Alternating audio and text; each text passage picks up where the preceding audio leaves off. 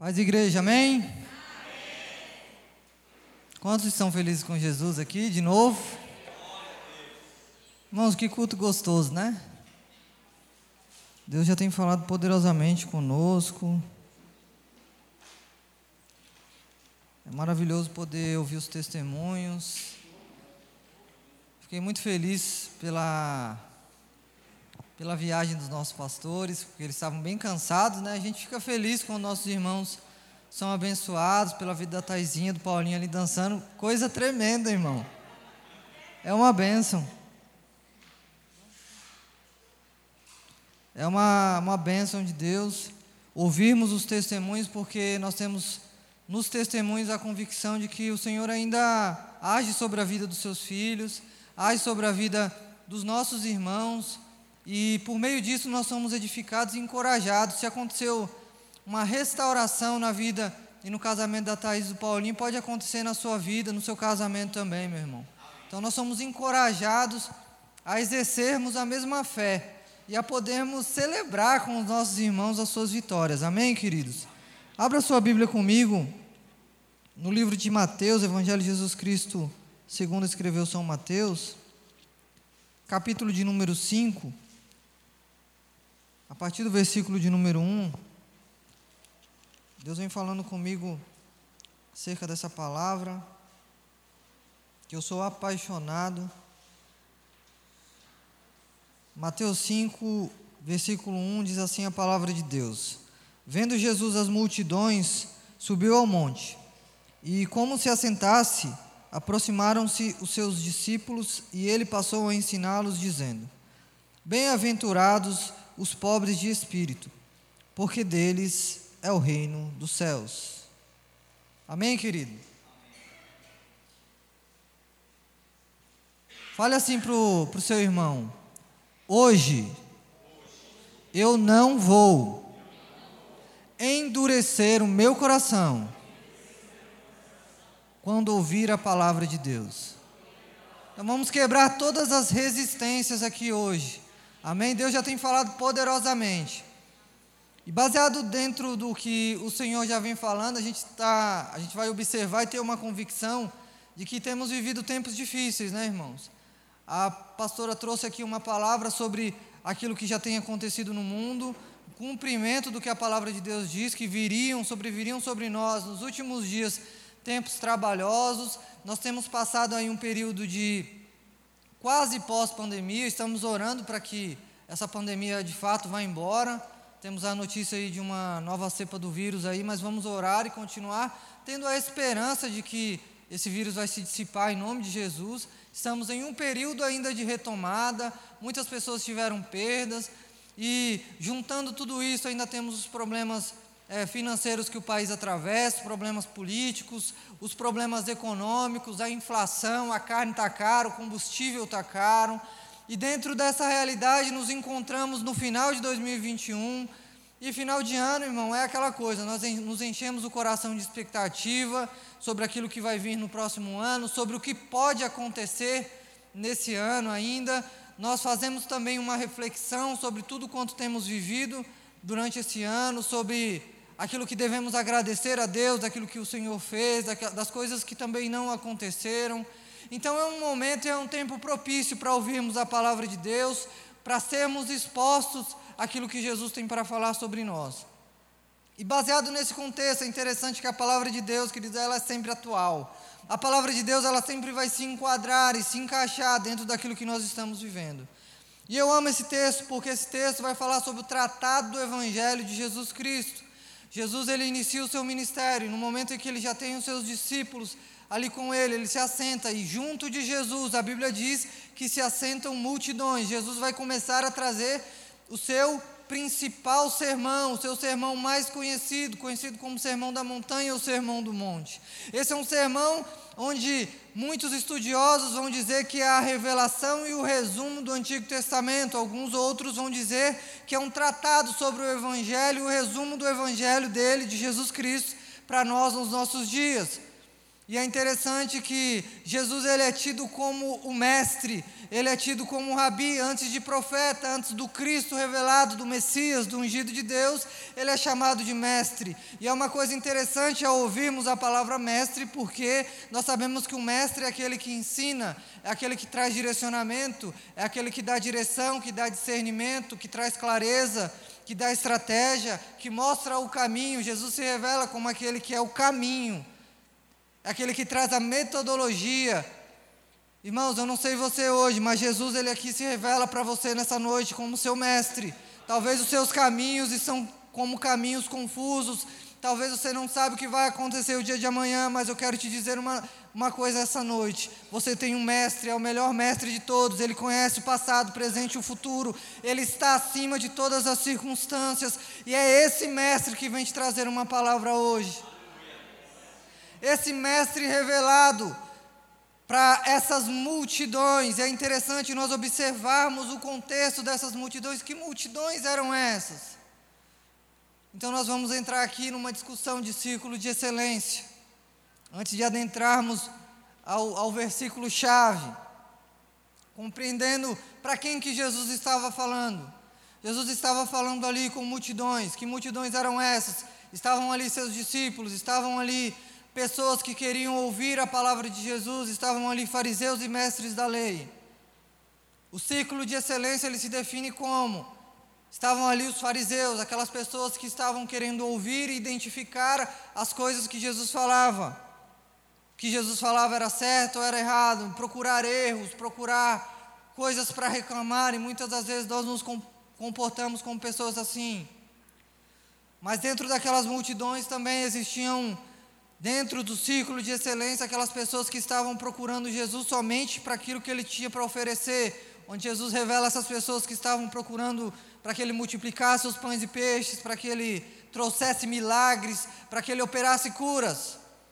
Dentro desse círculo de excelência também tem uns 70 que são enviados por Jesus mais à frente, que são aqueles discípulos que ouvem a palavra de Deus, que anunciam o Evangelho, mas que ao receber uma palavra de cruz, uma palavra de renúncia, uma palavra sobre comer a carne e o sangue de Jesus, se escandalizam dentro deles e abandonam o Mestre.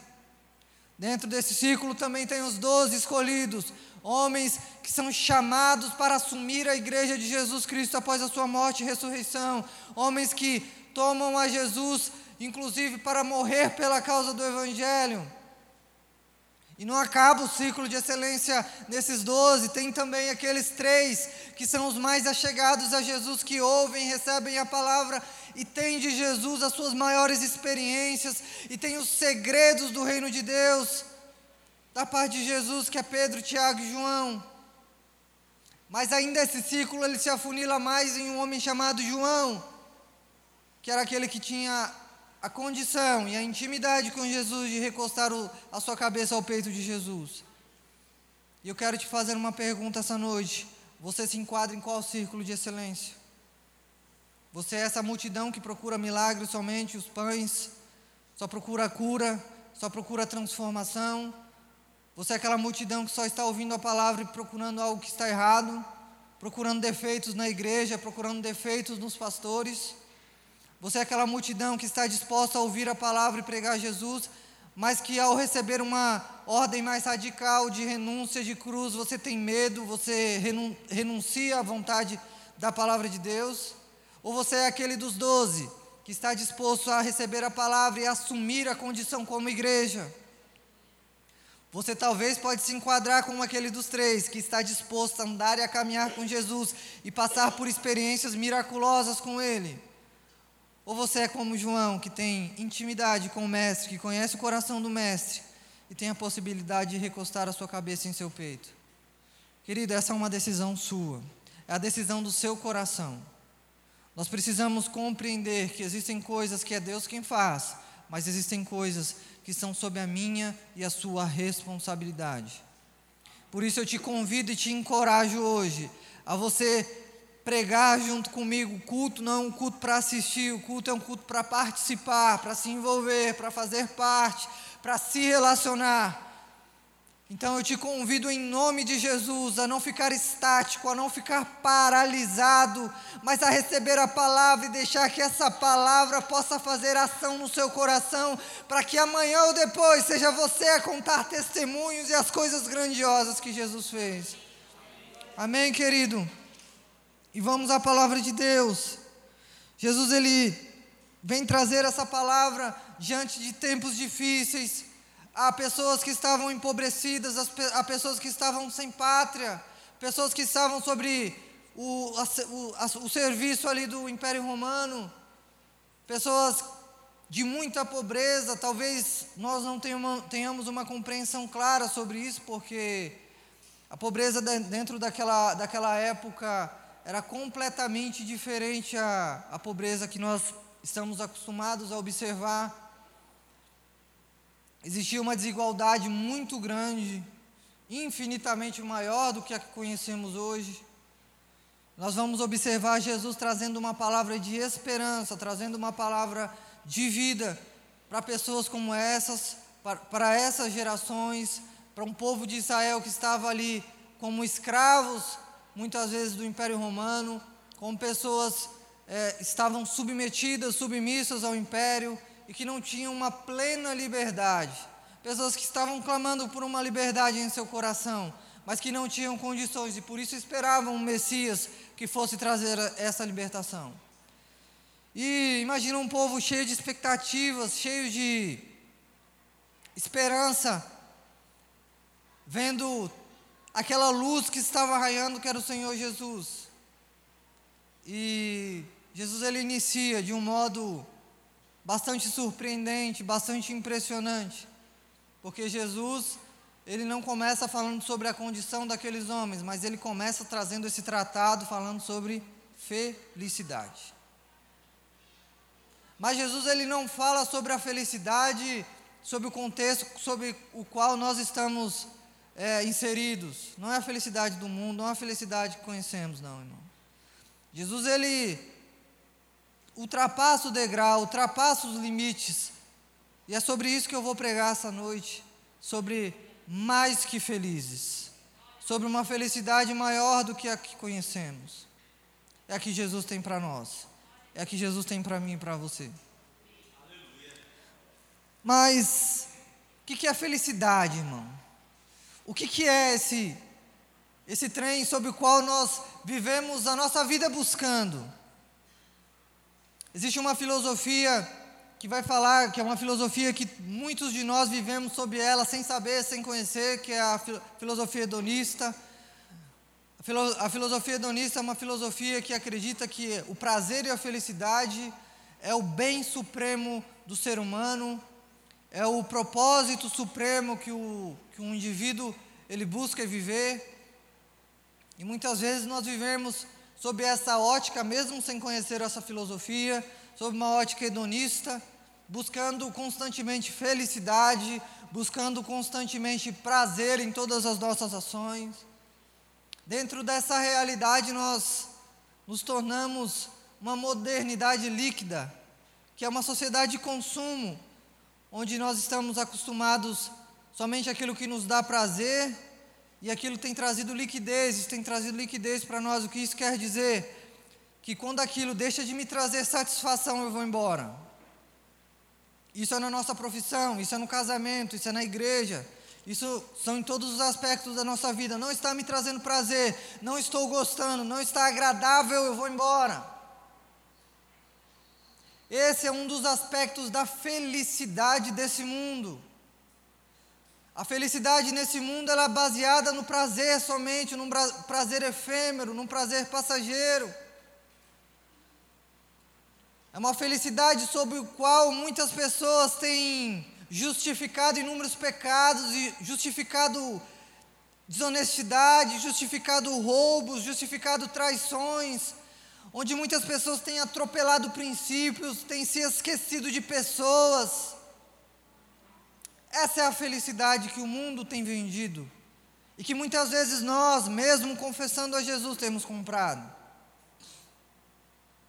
Em um momento de dificuldade como esse, de pós-pandemia, de crise financeira, Em um momento de reflexão, como um de final de ano, se aproximando, muitas vezes nós fazemos essa reflexão: será que eu sou feliz?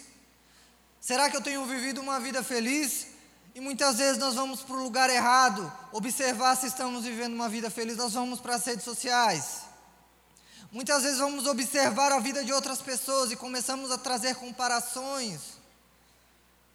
Porque fulano de tal alcançou isso, porque fulano de tal conseguiu isso, e nós começamos a ser gerados em nós uma insatisfação em nossos corações.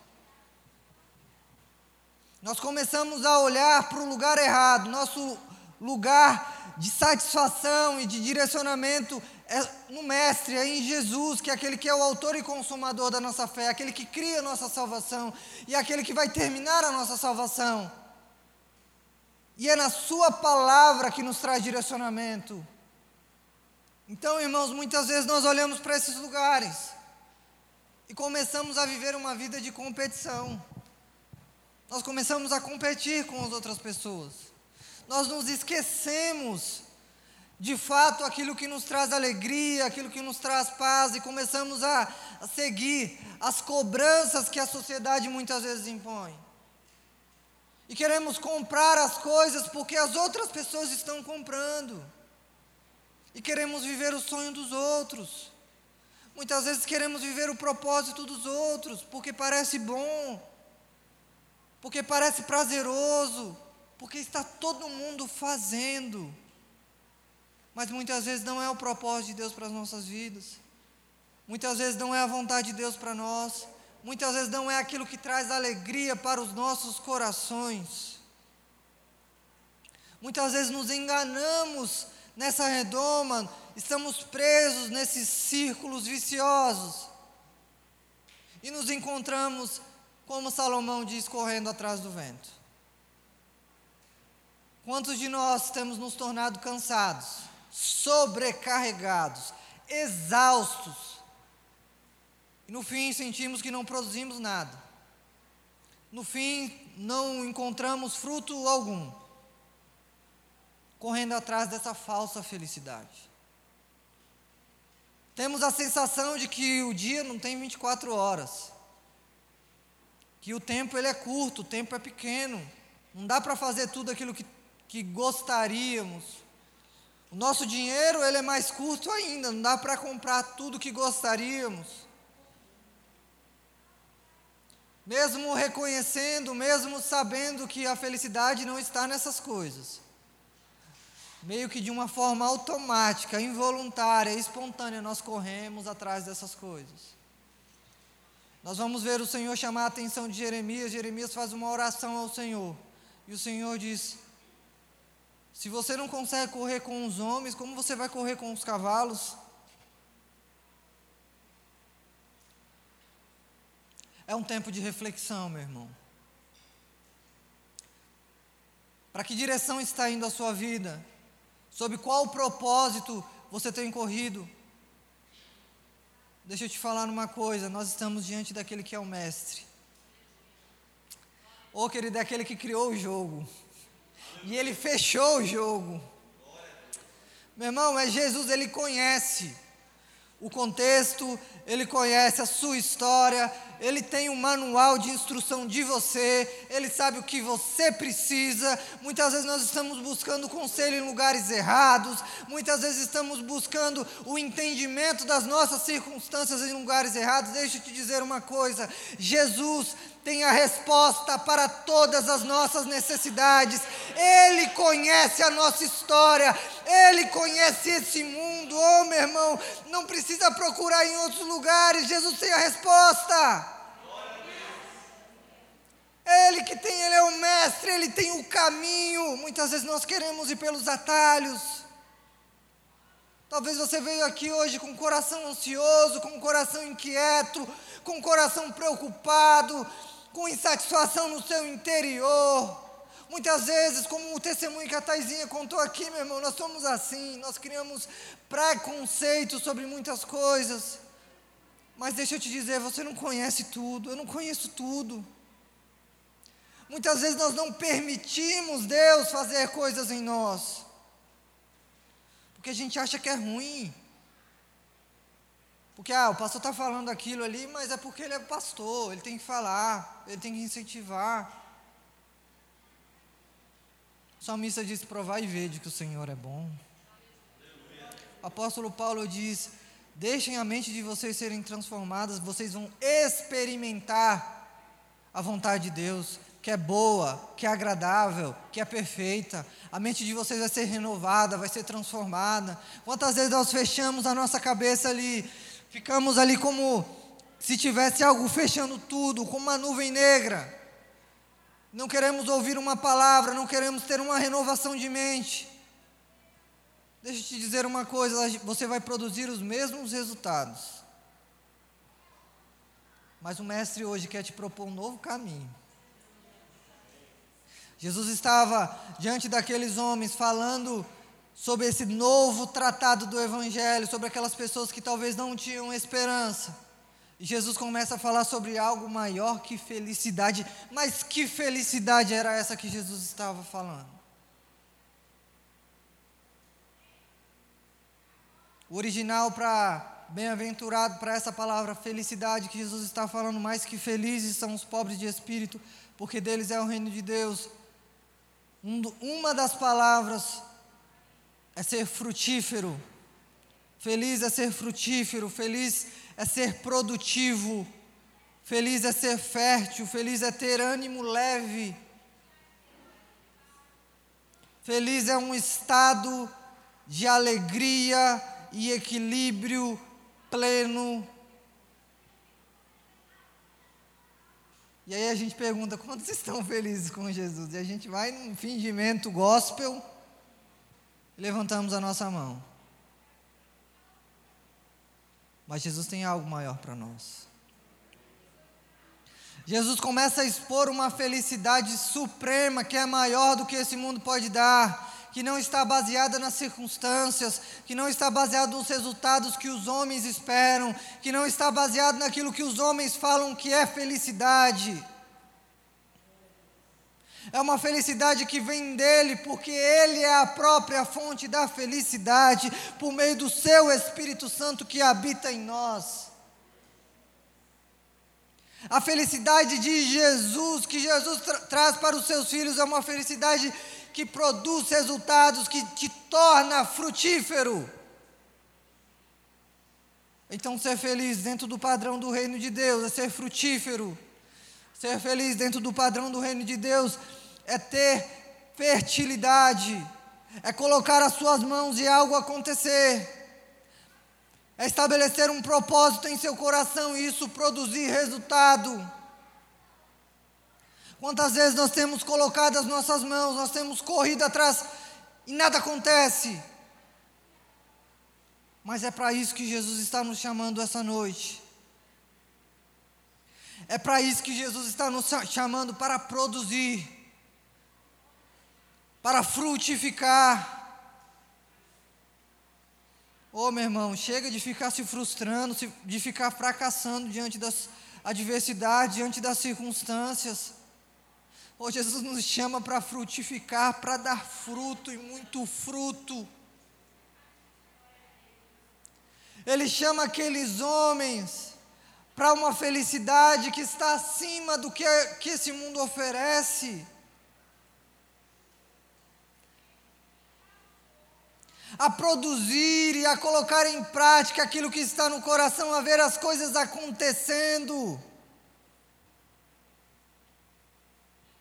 Isso é fé, é a revelação perfeita da fé, que é crer que algo já existe quando ainda não existe, ver isso existir.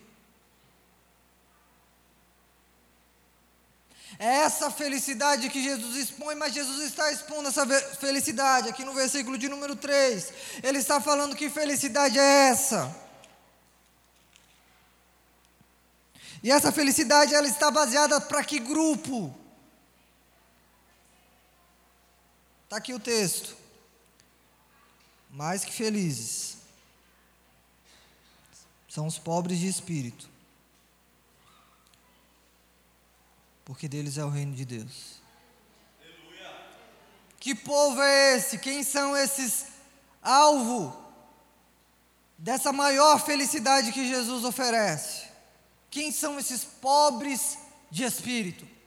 O que é ser pobre de espírito? Ora, muitas vezes nós colocamos esse termo pobre de espírito de uma forma jocosa, de uma forma ruim. Mas Jesus está falando que eles são mais que felizes, que eles são bem-aventurados, que eles vão ser produtivos, que eles vão ser frutíferos, que eles vão ser férteis. Quem são eles? Quem são esses homens? Quem são essas pessoas? Esses pobres de espírito? O que é ser pobre de espírito para alcançar essa felicidade que Jesus oferece? Ô oh, meu irmão, a lógica do reino de Deus ela é inversa desse mundo. A lógica do reino de Deus é diferente. Ela não caminha de acordo ao que esse mundo caminha. Nós andamos pela aparência, nós andamos pelo aquilo que as pessoas podem mostrar, mas no reino de Deus a coisa é diferente, a coisa caminha de forma diferente. Pobre de espírito, segundo o reino de Deus, segundo o tratado de Jesus aqui no Sermão do Monte. Pobre de espírito é aquele que reconhece a sua miséria interior, reconhece a sua necessidade de Deus, reconhece que não tem nada para oferecer, reconhece que não é bom reconhece que não tem, porque sabe o caminho do homem. Qual é o caminho do homem? O caminho do homem é o caminho do Éden, que o homem foi criado por Deus de forma perfeita, mas resolveu proclamar a independência de Deus, resolveu se distanciar de Deus e resolveu tomar o seu próprio caminho. Quantos de nós resolvemos tomar o nosso próprio caminho? E deixa eu te dizer, meu irmão, é só desgraça. O mundo está piorando e vai piorar, como a pastora disse. Por quê? Porque o mundo está sob pecado. Porque o mundo está sob o erro, sobre a consequência do pecado. Nós somos pecadores e nós temos a inclinação para fazer tudo errado. A não ser que Jesus entre na história. A nossa tendência é fazer as coisas erradas, a nossa tendência é estragar tudo. Pode parar para pensar aí, a maioria dos seus erros, a maioria das coisas ruins que aconteceram na sua vida foram produzidas por você mesmo. No mínimo você é corresponsável. E Jesus está proclamando um estado de felicidade, de produção e de frutos aqueles que reconhecem que são vazios de Deus por si mesmo. Jesus está dizendo: olha, vocês são mais que felizes, vocês vão ser produtivos, vocês vão ser frutíferos, se vocês reconhecerem a pobreza espiritual que vocês vivem.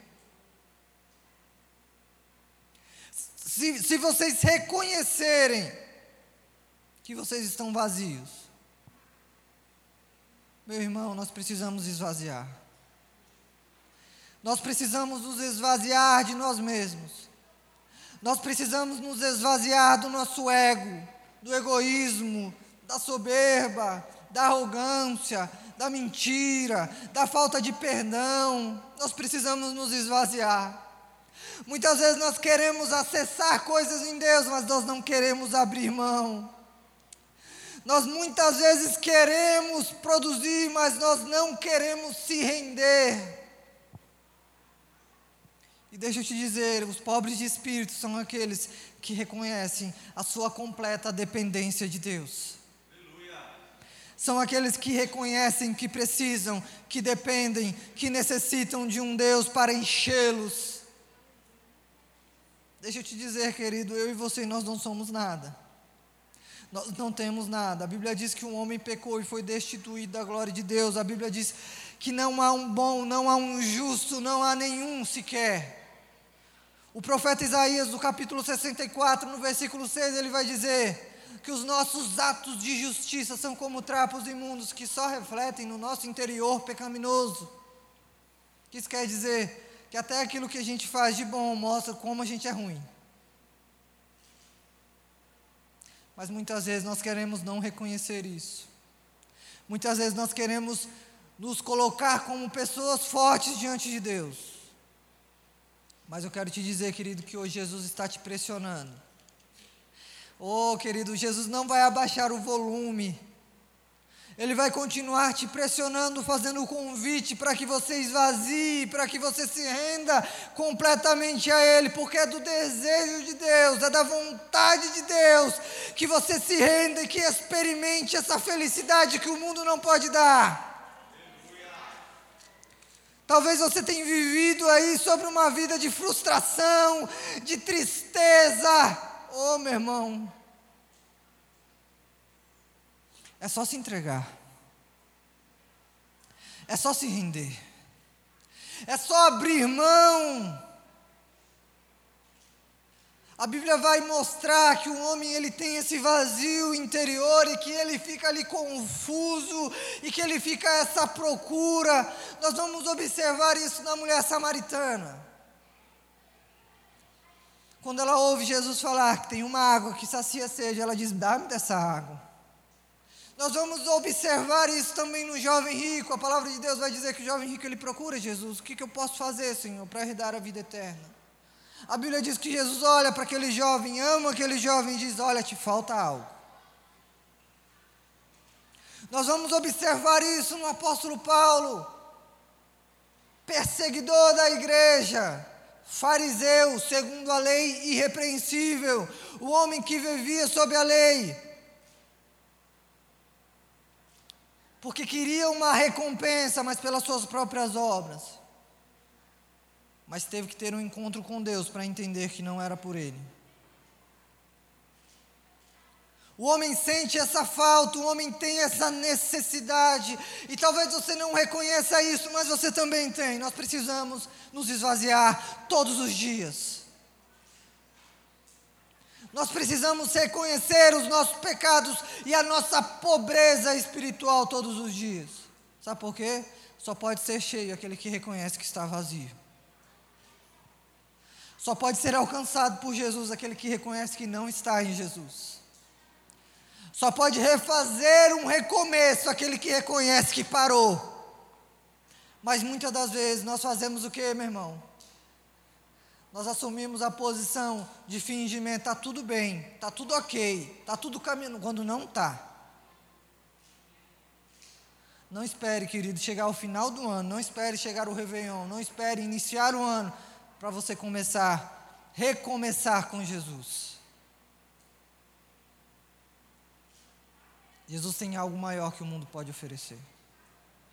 Ainda que a sua vida seja de lutas, ainda que a sua vida seja de tribulações, observe o apóstolo Paulo, o homem martirizado, o homem que estava na prisão, condenado, prestes a ser decapitado, ele olha para a circunstância, ele olha para a situação, ele diz: Eu combati o bom combate. Querido, você não observa alguém que está frustrado, você não observa alguém que está fracassado, porque ele encontrou um propósito. E deixa eu te dizer, o propósito para as nossas vidas tem nome, é Jesus. É sob Ele que devemos viver, porque por Ele, para Ele, por meio dele são todas as coisas. É somente nele que nós encontramos razão. Nada que esse mundo pode oferecer vai nos preencher. Nada. Então, nessa, nessa noite, eu te convido a se esvaziar, a entregar-se completamente, a render-se completamente a Jesus, o Cristo. Porque hoje ele é cordeiro, mas ele vai vir como leão. Aleluia. Amém, querido? Eu te convido hoje a se render completamente a Ele, sabe por quê? Ele oferece essa felicidade, mas essa felicidade, essa capacidade de produzir e de frutificar, ela não está baseada somente nessa palavra, mas ela está baseada naquilo que Ele oferece, que é o seu reino. Ele diz que mais que felizes são os pobres de espírito, mais que felizes são os dependentes, mais que felizes são aqueles que reconhecem a sua pobreza espiritual, porque deles é o reino de Deus. Deixa eu te dizer, ele não está falando mais que felizes Nós somos pobres de espírito porque Ele vai nos dar um emprego, ainda que seja uma bênção, porque Ele vai restaurar nossa família, ainda que seja uma bênção. Não. Ele diz: mais que felizes vocês vão ser, porque eu vou dar o meu reino a vocês. O meu reino a vocês. Talvez você não esteja entendendo, mas o reino de Deus é justiça, paz e alegria no Espírito Santo. O reino de Deus é o lugar onde Deus reina e onde as leis de Deus são estabelecidas. Aonde você passa a ser uma extensão do reino de Deus. Aonde você passa a estar debaixo da unção do Cristo. E debaixo da unção de Jesus você passa a fazer as mesmas obras de Jesus. Aladarachu e aladarabadarachu. Meu irmão, deixa eu te dizer: Jesus tem algo maior do que você vive. Oh, meu irmão, não fique estático, não fique paralisado, venha para Jesus. Ele tem algo maior. Ele quer surpreender o teu coração, meu irmão. Ele diz: Olha, não fiquem tristes, não fiquem preocupados, pequeninos, porque foi do agrado do Pai conceder o reino a vocês. É o reino, é um reino que é inabalável. Não tem crise nesse reino, não tem fim nesse reino, não tem, meu irmão, corrupção nesse reino não tem injustiça nesse reino, não tem insatisfação nesse reino, é um reino eterno que não acaba. Você está vivendo dias difíceis, né, meu irmão? Deixa eu te dizer uma coisa, vou falar a mesma coisa que eu falei na quinta-feira aqui. Se você se render a Jesus, você vai experimentar essa felicidade que o mundo não conhece, que não está baseada em circunstâncias, que não está baseada em boas notícias, e você vai ter o reino de Deus. E deixa eu te dizer uma coisa: ainda que as coisas se tornem mais difíceis, vai ficar tudo bem. Você sabe por quê? Vai ficar tudo bem? Porque vencendo vem Jesus. Eu tenho uma boa notícia para aqueles que estão sob a autoridade de Jesus. Ele vem vencendo. Se coloque de pé, meu irmão. Se coloque de pé. Com o coração aberto, disposto a se render aquele que está vencendo, aquele que vem vencendo, Jesus o Cristo, o Rei da Glória. Aquele que tem uma felicidade maior do que a que você pode oferecer. Querido, abra o seu coração, renda o seu coração, rasgue o seu coração nessa noite. Jesus tem algo maior que você espera. Jesus quer surpreender o seu coração. Eu faço um convite à sua alma. Eu faço um convite ao seu interior.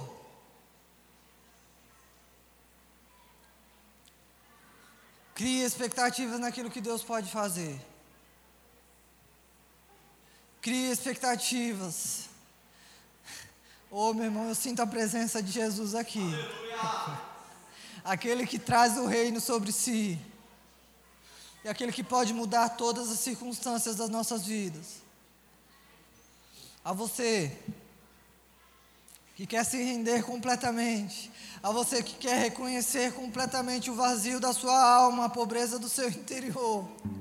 Eu quero te convidar a tomar uma atitude de fé nesse momento. Sim, meu irmão. Eu quero te convidar a sair do seu lugar, a vir aqui à frente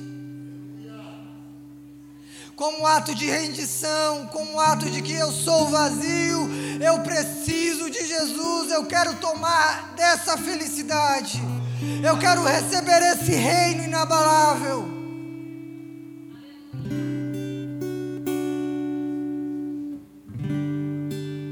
É uma decisão sua. É você Jesus.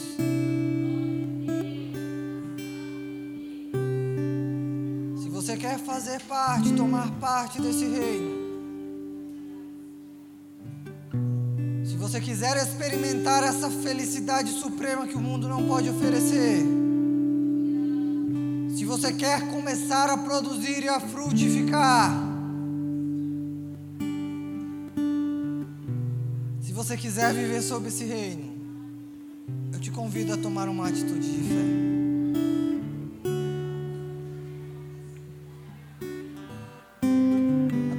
A responsabilidade ela é pessoal em Ezequiel 18. A minha responsabilidade foi pregar a palavra de Deus e de fazer o convite. Agora a responsabilidade de sair do lugar é sua, não é minha. É você, Jesus. Glória a Deus. Deus é fiel. Não fique estático, querido. Deixa eu te falar uma coisa. Deus, ele já nesse tempo ele não age mais. Deus ele reage àquilo que nós fazemos. Provoque hoje uma reação dos céus. Permita o Espírito Santo de Deus trabalhar no seu coração, reconhecer as suas debilidades e o quanto você precisa de Jesus.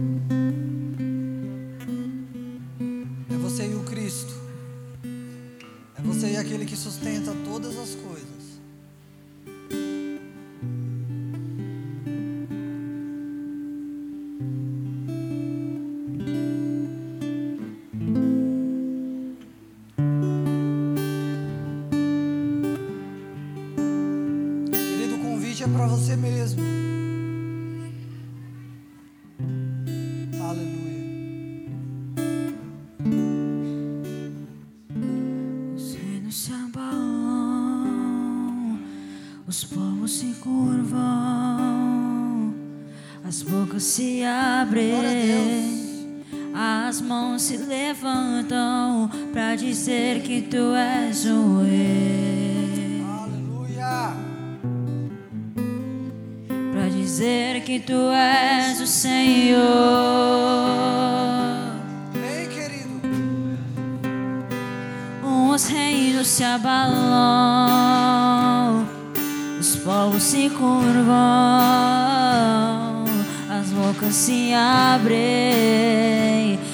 as mãos se levantam para dizer que tu és o rei. Pra dizer que tu és o Senhor. Teu reino é sempre eterno, firmado em misericórdia,